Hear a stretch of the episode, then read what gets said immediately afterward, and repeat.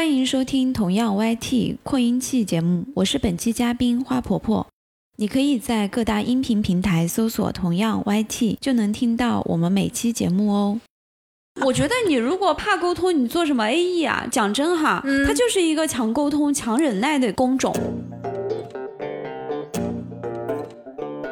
Hello，大家好，欢迎收听今天的同样 YT 扩音器，我是达达，我是花婆婆。职场有千万种可能，本期我们分享其中一种可能。这一期我们要和花婆婆来聊一点什么话题呢？其实是一个听众点菜，我们的一位叫磨磨唧唧、喵喵咪咪的听众，这个名字很有趣哦，这个名字很可爱哈。对，就跟我们说，就是说留言留了很多遍，然后先是表示对我们这个节目的极其喜欢啊，我们的铁。铁粉忠实听众，然后表示说啊，听了花婆婆之前聊的那一期，嗯，创业的故事，然后就说想听花婆婆聊一聊从广告人转型成为品牌营销的这个故事。然后花婆婆说好的呀，来聊呀。那我前面说的这一段的前半部分啊都是假的，后半部分是真的。嗯，就是嗯，其实这个话题。呃，很很广义，也很专业性，就是我们共同来探讨一下，怎么从一个一个行业或者说一个职业的一个状态转型到另外一个职业的状态。其实人生有无无限种可能，包括我们在职场上也有很多种可能，然后包括从我们学习毕业到职场，也会有很多呃各种不同的经历。那最重要的是。到最后找到自己喜欢并且非常有激情澎湃的去从事的工作，其实最嗯最重要吧？我觉得，嗯，对，其实花婆婆说的没错。其实呃，我们当今社会很多人，特别是人到中年，可能免不了的、不可避免的，就会选择呃职业上换一个工作呀，或者换一个赛道啊。有可能是因为这个行业落寞了呀，有可能是因为大环境的影响啊，或者是。个人以及家庭追求更高的收入啊，更好的生活呀，这些的，毕竟水往低处流，人往高处走嘛。嗯，这个就谈到了现实的问题哈。是，对，是的，是的，我们可以从广义的呃方向聊这个话题，我就觉得嗯没什么意思，还是落地，然后落足到就是我们这位点菜的听众朋友感兴趣的花婆婆你个人的职业身份的转变吧。嗯，其实我个人身份职业转变有好多场。嗯嗯，第一场是大学，你从国贸专业毕业，你做的是报关员，那你可能从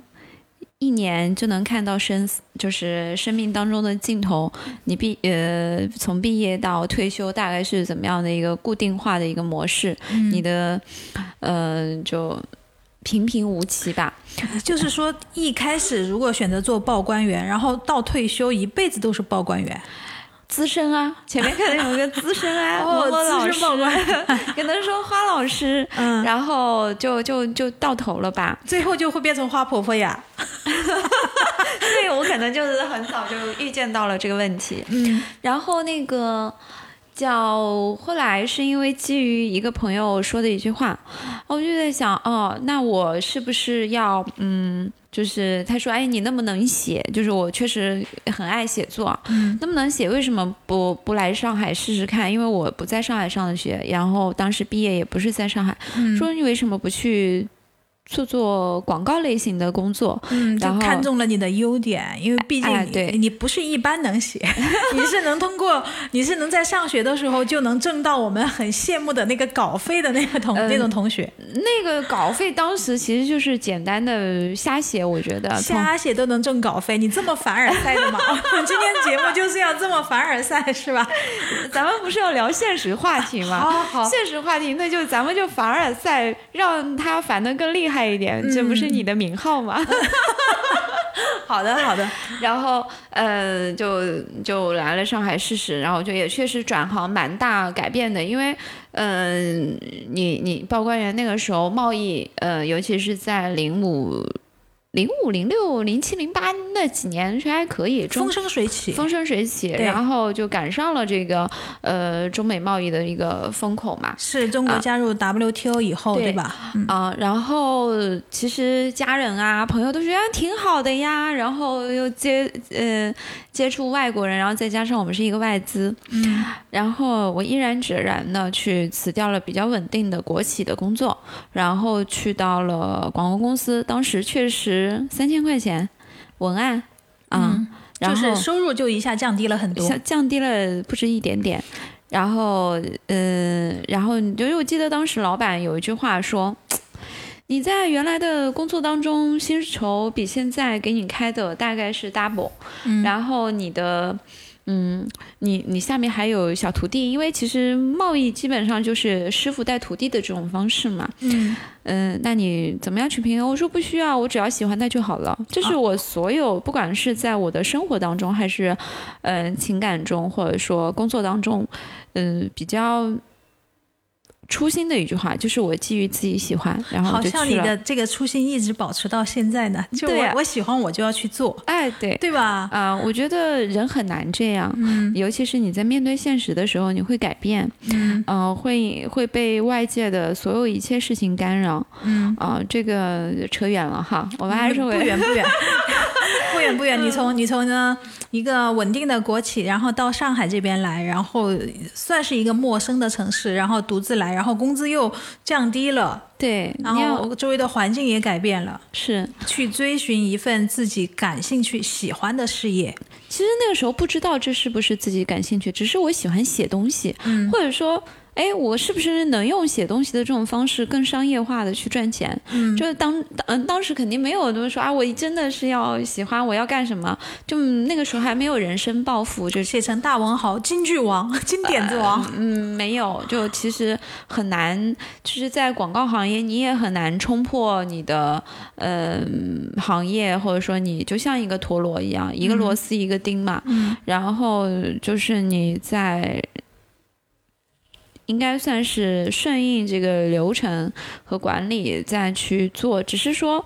你怎么样通过在这个流程象限里面，在这些项目里面去找到呃更有趣的事儿。我以前一开始写的是服装文案，然后又对接一些 PR，就当时。来上海一开始还不是富 A 公司，还是一家小的这种品牌管理类型的公司。嗯，那他其实干的事情非常杂。那文案可能要对接 P 啊，对接相关的媒体啊、杂志啊什么的。所以那个时候就发现说，哎，单纯的只是写东西，它可能不能满足。嗯，我对这个嗯未来生活的计划，或者说。我不知道，就他其实你写了写来写去就就你每天写而已，然后围绕一个产品来写，围绕一件衣服，你可以写它是啊那个冰丝什么什么，就是嗯凸显气质，然后怎么怎么样，那你也可以写它是嗯是四十四十岁女人为王的这样的一个状态，所以。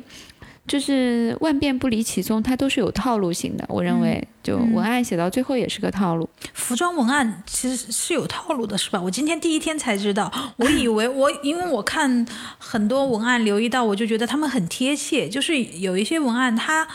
啊就能很好的描述他那个衣服或者说那个产品，而且还会带一点点想象，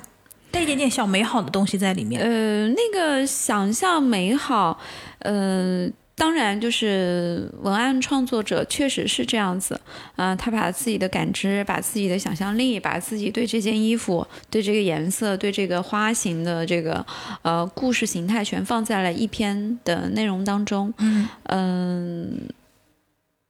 是蛮多创作的，但是后来你你做的多多了，你就会找到工作当中的技巧。我不知道其他的文案啊，就是找到工作当中的技巧，你就知道说我先。写主语，后写宾语，后写谓语，这种就是你会串联起来，就是你只是换换汤不换药，你换的是一些词组，你换的是一些感受而已，嗯啊，然后它就面比较窄嘛，就你每天重复的不停的写，我写茶杯我也很快，我写水壶或者说我写呃那个裤子，都都都会有那个你在印记。呃一些这个印记的一些色彩啊，一些设计感，然后你再去融合一些。当然啊，有一些文高手文案，它会有很多知识结构的东西，这个就是要考虑到，哎，你你你平常看什么样的书，你看什么样的呃那个艺术创作的作品，嗯啊，这个很关键。嗯完了以后，嗯，从这个之后，你我就会发现说，文案其实它还是一个比较基础的工作，然后我就会去思考，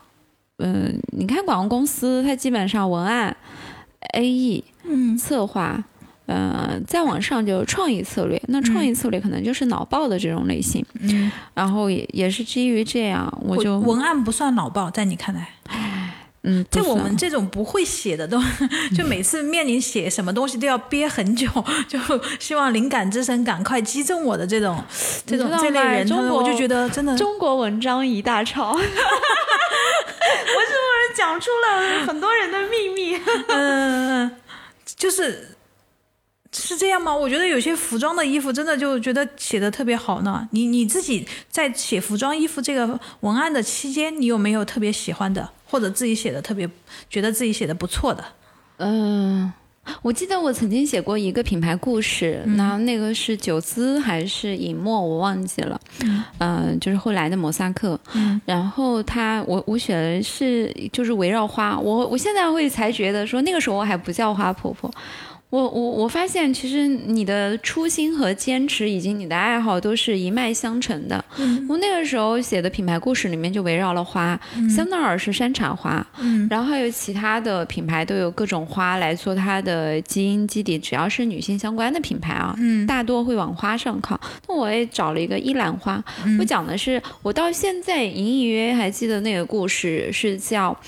呃，就是。一对情侣就很欧洲，然后是意大利还是哦对，是意大利佛罗伦萨，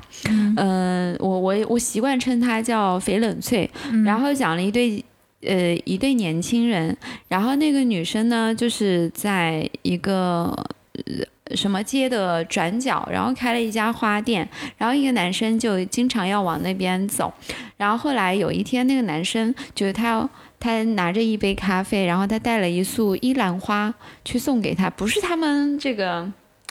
嗯，应该不是他们店里的花，然后就送给他，然后。呃，他是一个服装设计师，我就讲这样的一个桥段和故事。后来，但是他们两个就是没有没有在一起，没有爱情，但是就是那种传递出来的情愫是，呃，对他的一种欣赏和赞美。完了以后，呃，经过时间的沉淀啊、那个花型成了呃这个服装设计师品牌的核心基因，嗯然后也成成了这个设计师的。一个特点，嗯，包括它的裙摆和这个一些细节都会融合这个花，然后这就是这个花的基因，具体我不太记得了。嗯然后我就觉得这是一个创作很有趣的东西，你可以赋予这个品牌，你通过你的文案赋予这个品牌呃内核，嗯嗯、赋予它灵魂，然后包括我们去拍这个当时的应该是 CRZ，应该是日播的一个副品牌，嗯完了以后我们。呃，也写了蛮多，就是拍一季海报是圣诞节的，就是用五颜六色去撞撞出年轻人喜欢的那种嗨的那个状态，嗯然后是在黄昏下，然后嗯，就是整个画面感的那个嗯层次以及这个嗯少女里面带着一点点叛逆，其实就是围绕二十几岁的年轻人的那个状态，就是。我我想要就是一生想要流浪不羁的这种感觉，就就在这个文案当中体现了。具体内容不太记得了。但我可以想象那个情境，就是在黄昏下，仿佛就是刚刚结束了一天的工作，然后夜晚会化身成一个就是性格的另外一面出现。小恶魔，对，或者嗯就是你像张扬的像你说的，对张扬的女少女，对啊，它是大红色，我记得很很清晰，就是嗯、宝蓝色的这种大 T，然后扎着脏辫，然后嗯、长腿的那种大红色的彩袜，然后在这个因为上海有很多这种嗯空的这个嗯。旧楼的天台，嗯。然后在就是那个时候好像玩滑板的人不多，我我没有去做这个东西，但是就是会有一些嗯、呃户外的场景吧，就那个时候有有做这样的，但是这个文案其实是跟场景结构和你要描述的这个呃要拍摄的这个嗯就是平面广告的内容相关的，就跟刚才那个说赋予一个品牌基因文化又不一样，和你前面讲的那个依兰依兰的是两种完全不一样的感觉。对，因为那个是以故事、品牌故事为基础，然后这个是以拍摄场景为基础。我们需要通过文字的描述去描述这个场景和把画面感给到摄影师，给到我们的模特，给到整个呃工作当中的人，然后你再去赋予它一个哎一句话，然后去。总结这个场景的核心，嗯。啊，这是文案大部分在干这些事儿，嗯。啊，那有时候还有就是你要就像刚才你说的，一件衣服怎么样去描述它质感啊，嗯、触感啊，然后色温啊，然后它的花纹啊，嗯。这也是一种细节描述，这是从产品的特点上来去讲的，嗯。嗯，其实就是还是有很多技巧的，就是看你要呃，主要是要宣传什么。呃，你的作用力在哪啊、你的目标性是什么？嗯，呃，用在什么？这是广告文案的呃一些状态。就是当时我啊，我不能说所有人，因为我不能以偏概全。嗯啊、然后这是在一家小的这种品牌管理的工作室去做的事儿，然后我差不多待了还蛮久的。后来，呃，就有机缘巧合，说我我因为你你你面对的这个工作室，因为它的项目会比较拘谨，比较少，然后你需要有更多的项目的时候，后来我就去了一家稍微大一点的广告公司，嗯那他就是做全案的，他从品牌定位，然后到这个呃宣传，然后到他的这个内容创作，包括一些呃 marketing 需要接触到的事情，都会有，呃包括活动，包括落地活动，包括后面的投放啊这些。呃，对，都是因为全案嘛。嗯然后你那个时候，就那个时候我，但是我转了一个身份，其实我转了很多身份，在广告人里面我也转了很多身份。从文案我就开始转型到客户 AE，就是跟客户沟通，跟创意沟通。那其实因为你做过文案，你就会更容易去理解我们的创意的表达，然后你又呃就。做客户嘛，你就会要很清楚的用客户的语言去描述成，诶，创意需要的反馈，这个其实中间是一个沟通的过程。嗯我还蛮喜欢沟通的，因为我觉得这是权衡双方、权衡 A、B 的两个状态的。但是确实很多人说 A E 不如狗啊，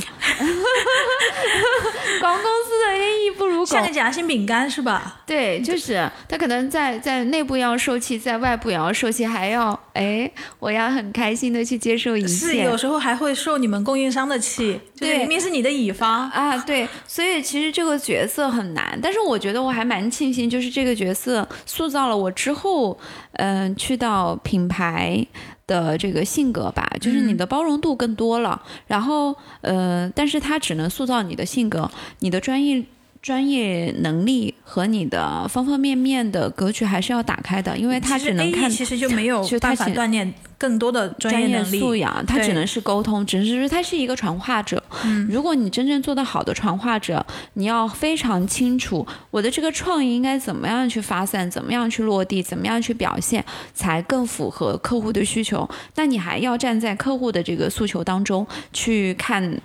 对他的这个品牌有怎么样的一个呃，不管是数据化的增长，还是说呃，就是用户情绪的一个嗯打动，你都要去考虑，这才是一个真的就是合格的，或者说能够给嗯思维建议的 A E 的一个嗯一个状态，但这个需要很长时间的磨练的。你你会给客户建议说增加预算吗？会啊，一定会。在什么情况下你会建议说客户需要增加预算？嗯因为基本上客户要求的就是削减预算，能不能给我们预算降低一点，又能做到比较高的好的效果？很多客户就是这样的诉求。嗯，我称嗯某一些广告业的同行，他们就会把这类的客户，然后称之为不专业的客户。但是事实上，太多这样的客户对太多这样的客户了。不能说我们客户爸爸不好，对 就是说不是说他们不专业，只是说他们，因为毕竟钱也不是他们自己的嘛，嗯，那他们也有他们自己的权衡利弊的这个状态。那我们。更多的是围绕你的诉求来去做到我们能做到的交付，呃，但是我会去提加预算，是因为我认为这样的交付可能，嗯。可能比较平，没有太大的意义。如果在你的客，就是你这个就是要跟客户非常深度的聊，聊到一定，就是我有多少可以增加的这个嗯部分，然后咱们围绕这个增加的部分，我可以给你反向，嗯，不是在创意的层面上，因为创意这个东西啊，讲真，它是见仁见智的。然后它是你你今天放在奥美，放在蓝标的这样的的公司，呃，包括杨师啊这些。他就卖得起价钱，但你今天放在一个本土的小公司，可能就卖不起价钱。但现在就最近几年，就慢慢的又变了。你一定要懂互动营销玩法，你不懂互动营销玩法，你就很难就是转变，因为你的用户已经在互动营销里面去沉淀了。嗯，那其实有早些年，就早几年，就我因为我虽然离开广告业很久了，也也有蛮多朋友说，哎呀。富 A 公司现在还蛮难掉头的，因为在那个时候还是比较传统的，说啊，我给你做品牌定位，我给你做品牌的宣传，我给你围绕线下做活动，我给你，嗯，去上电视拍广告怎么的，这要分行业的。是，而且富 A 公司在往往年啊，就是呃一零年左右吧，只要拿出这一套，基本上都是一个大案子，接回来的都是一个全案，好几百万的年度营销或广告计划。对，所以嗯，就是。就是你作为一个广告人啊，不管你在什么样的螺丝口上，你都要去找到自己的核心价值。包括我现在做品牌也是一样的，你的核心价值有了，你再去补充，说你要去找，就就比较一对一的嘛，像文案。在广告公司有文案，在品牌方其实也有文案，那他可能呢有有时候他可能不叫文案，他可能叫新媒体运营，那你就要了解新媒体运营怎么样去运营啊，它的渠道在哪里呀？换了一个名字是吧？对，往往年我们叫文案，现在叫新媒体运营。哎，对，有可能哈，不不能说完全，但。我们因为公司就是这样子的，嗯啊，然后再就是你可能在广告公司，你就是基础文案；你到品牌公司，他给要的就是市场 marketing 的专员，或者说市场策划，嗯，那也有可能。那策划需要了解什么？策划活动，策划营销活动。那你基于什么样的渠道做这个营销活动？然后你要用。内容只是你的打前仗去勾引客户的一个状态，但是你怎么把你的内容运用好，就在每个渠道上，嗯，去去去万变不离其宗的去改变它，嗯，这就是嗯，我当时去到 f A 公司去做 A E 给到我的体验。就我当时，呃，就是跟设计师沟通，当我们用平白无实的这种语言去告诉他客户要什么的时候，他听不懂，我就找图，嗯。我就找参考图，设计师不是不是很难沟通？因为设计师好像是有自己的自成一系一体的那个语言。我好想采访你啊！你你不用采访我，虽然我我之前做的工作就是我其实分得很开，我之前做的工作不是设计师的工作。对呀，就是没有什么创意的部分，就是没有创意我去找创意的部分。你不需要找。其实我们以前立项，但凡做一个海报，做一个设计画面，嗯嗯，我们都要前期先开脑包会。嗯，开脑包会由这个我不知道其他公司啊，但是我们是由客客户经理来提的。嗯，我会把客户的诉求放在一起，然后把时间节点每个人干嘛安排好，然后设计找设计的那一趴的创意。嗯，然后。助理或者说文案去找他的，就每个人都要去做创意贡献，是你才能更好的去柔和你的这个创意贡献来去做落地。包括我，所以说以前广告公司。为什么就是大的佛威广告公司都是好几层楼呢？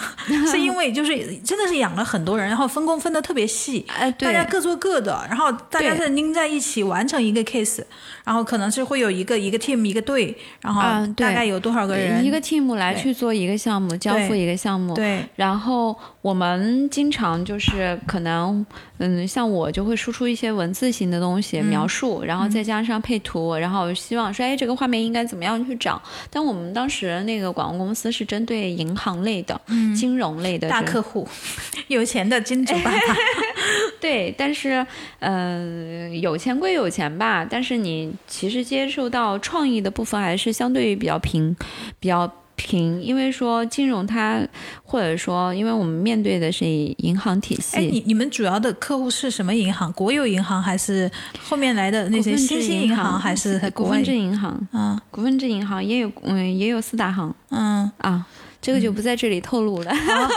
因为我突然想到，我以前就是做过一次呃跟银行相关的这个 case，也是海报设计嘛，他们的年度海报设计。其实我当时觉得，不管是从画面来好，还是从创意上来好，其实都蛮打破银行原本给我的那种印象的。是我记得是应该是交通银行。然后他们就做了，就是我们还和日本的同事合作了，然后，呃，做呃，在那个年代就已经开始在做三维炫模 CGI 图，加上和人物的拍摄的实际结合，然后我们后期修片。对，呃，其实股份制银行相对于这个四大行的嗯营销内容会相对于超前一些、啊，然后会更更具创意一点，因为包容度更强，因为它面对的 C 端 C 端用户还是比较需求感比较明确一点。嗯，我们当时也做过服务过这个。嗯招行啊，嗯，包括你说的交行也服务过，嗯，那也服务过其他的一些，嗯，像浦发什么的，包括工行、农行都有，就是它还蛮全面的，包括一些基金公司啊、一些信托啊什么的，就都有啊。就是在你做 AE 的期间是吧？对，在我做 A E 的期间，你你觉得 A E 这个这个工种或者这个岗位对你来说，它最大乐趣是什么？然后以及它最无聊的地方是什么呢？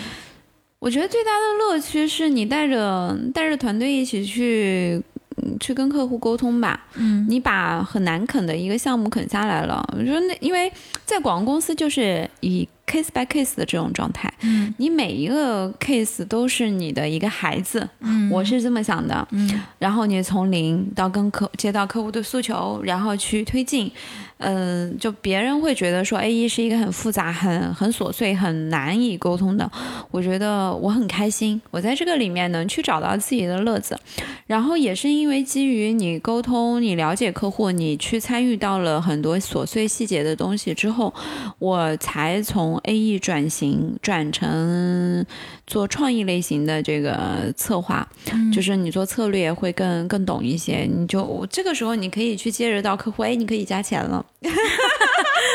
因为我们的创意有多多多牛逼是吧？也不是那个时候你就知道运用、运用你的内容在什么样的渠道去做很好的这个营销沟通，也就是说，你因为会给客户呃准备一个最佳方案，对。所以这个方案是可以要实现它的最大化的效率，或者说什么的，它你必须得当然要会测算嘛，嗯。然后还有就是，呃，这其实也是为了后期你转型做品牌人很必不可少的一个技能，因为在品牌，就是你要有，你除了有好的想法之外，你也要很很精准的这个预算核算，嗯。然后你也要很精准的这个嗯、投资回报率嘛，因为老板都是看钱的，广告公司不是，广告公司是客户花这个钱，我这个创意他他 OK，他认了，他买单就好了，我不去管你到底实际呃最后呃这个创意你运用的好不好，嗯这是从原来早前这个品牌类型的这种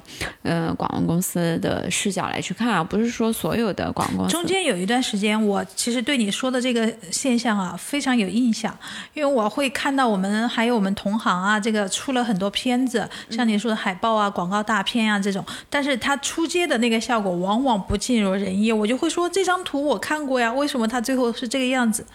就就跟你说，其实可能广告公司它只负责到。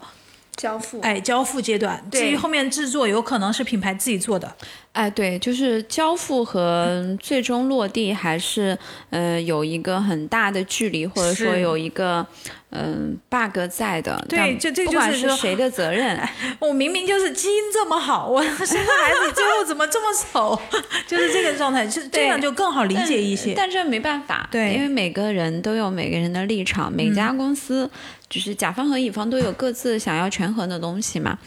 呃，我只是在这里提到这个问题，就是你要从广告人，不管是你从 AE，其实很很多人很难从呃，先不说创意策略，很难从 AE 转型到品牌人，因为你只具备了沟通象限的能力还不够，你一定要非常精准专业，要么就是你曾经是做平面设计的，然后转成了 AE，那你在视觉效果上的传达，你很精准，你很丰富，你很。嗯创新，这个就是他比较擅长的那一面，对吧？对，要么你就是文案出身，那你的这个前期的逻辑性啊、画面感啊、你的描述性会很强，讲故事能力就会很强。对，然后呃，这也就是牵扯到创新，那可能就没有视觉表达，那你就让视觉表达的人来帮你辅助完成这个画面就好了。那你在这个品牌的这个公司里面，可能就是做了策划，做了市场专员，嗯。然后你会去落地一些跟视觉相关的这个项目，嗯。然后还有就是，如果 A E 你纯粹只有沟通的话，其实很难蛮嗯蛮难往这个品牌人去转型的，啊、因为你的思维完全不一样，嗯，你的思维考虑落地的程度比较少，你只考虑了交付，这里面的交付和落地一定是两件事情，嗯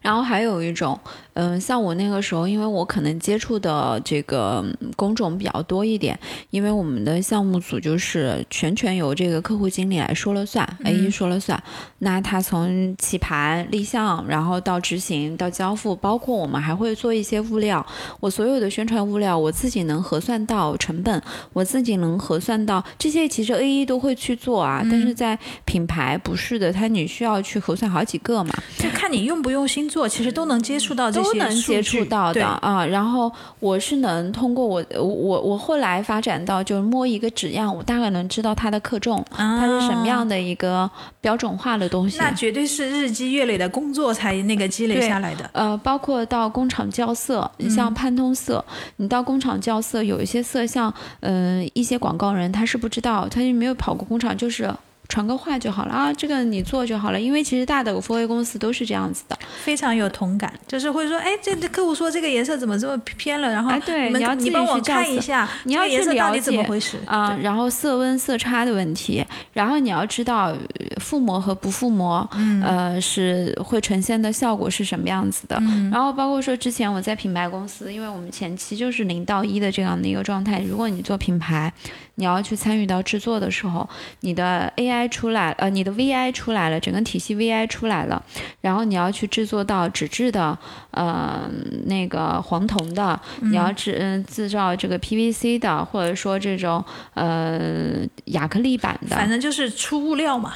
对所有的物料，你都要知道它能呈现的效果是什么。嗯像嗯、呃金色和银色是不在潘通色卡里面的，嗯然后而且金色和银色是很是要自己去调的，需要调很多，就是呃，因为它是一个通版色，通版色你需要自己去加深浅，然后去调到你满意的那个维度，而且包括玫瑰金，它都不是一个就是见仁见智的东西，这这个是靠就是我们专业。这就是我们为什么在大街上看到很多招牌都是金色的，但是有些金你就觉得那么俗气、那么土；有一些金就是我们说的有语言上描述就是哑金，那个颜色真的还不好描述，它要只能看到调才知道。像包括灰色，嗯灰色也不是说你潘通色号是有色板的，嗯都是要自己去调的。那我像我之前我们印刷在这个雪肤纸上的，呃，它因为轻薄，而且那个雪肤纸的厚厚薄程度、过油和不过油，呃，压不压纹都会影响你这个灰度的成型。嗯然后这个灰度我是调了大概十版之后，嗯，而且你知道吗？开一次机器十版，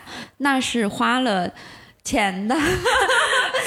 第一又花钱，第二又花时间。对机器运转运转一版大概三四个小时。如果我们在打对，样公它司的话，不是说单张啊，我就对打个 A 四纸，马上就是打打印机给你输出来，不是这样子的。对 打印纸上的这个颜色的状态，嗯，跟你这个任何材质上的纸上的状态都不一样的。是的，你有可能打印纸拿去客户过了，最后市场投放的是另外的纸，那效果对对又是一对的，啊、这个就是，嗯、就是你在每一个工作当中，你都要去做精做专吧。嗯啊、这是我在品牌公司做，呃，当时我是做这个，呃，因为我们是零到一陪跑，然后做的是这个品牌定位的这个板块的工作的时候，你就需要抠细节，嗯，你就需要了解制作，你需要知道这些制作用在什么样的渠道上，因为像消费品，就是我因为一直做的是消费品，像嗯，你你就要知道，哎，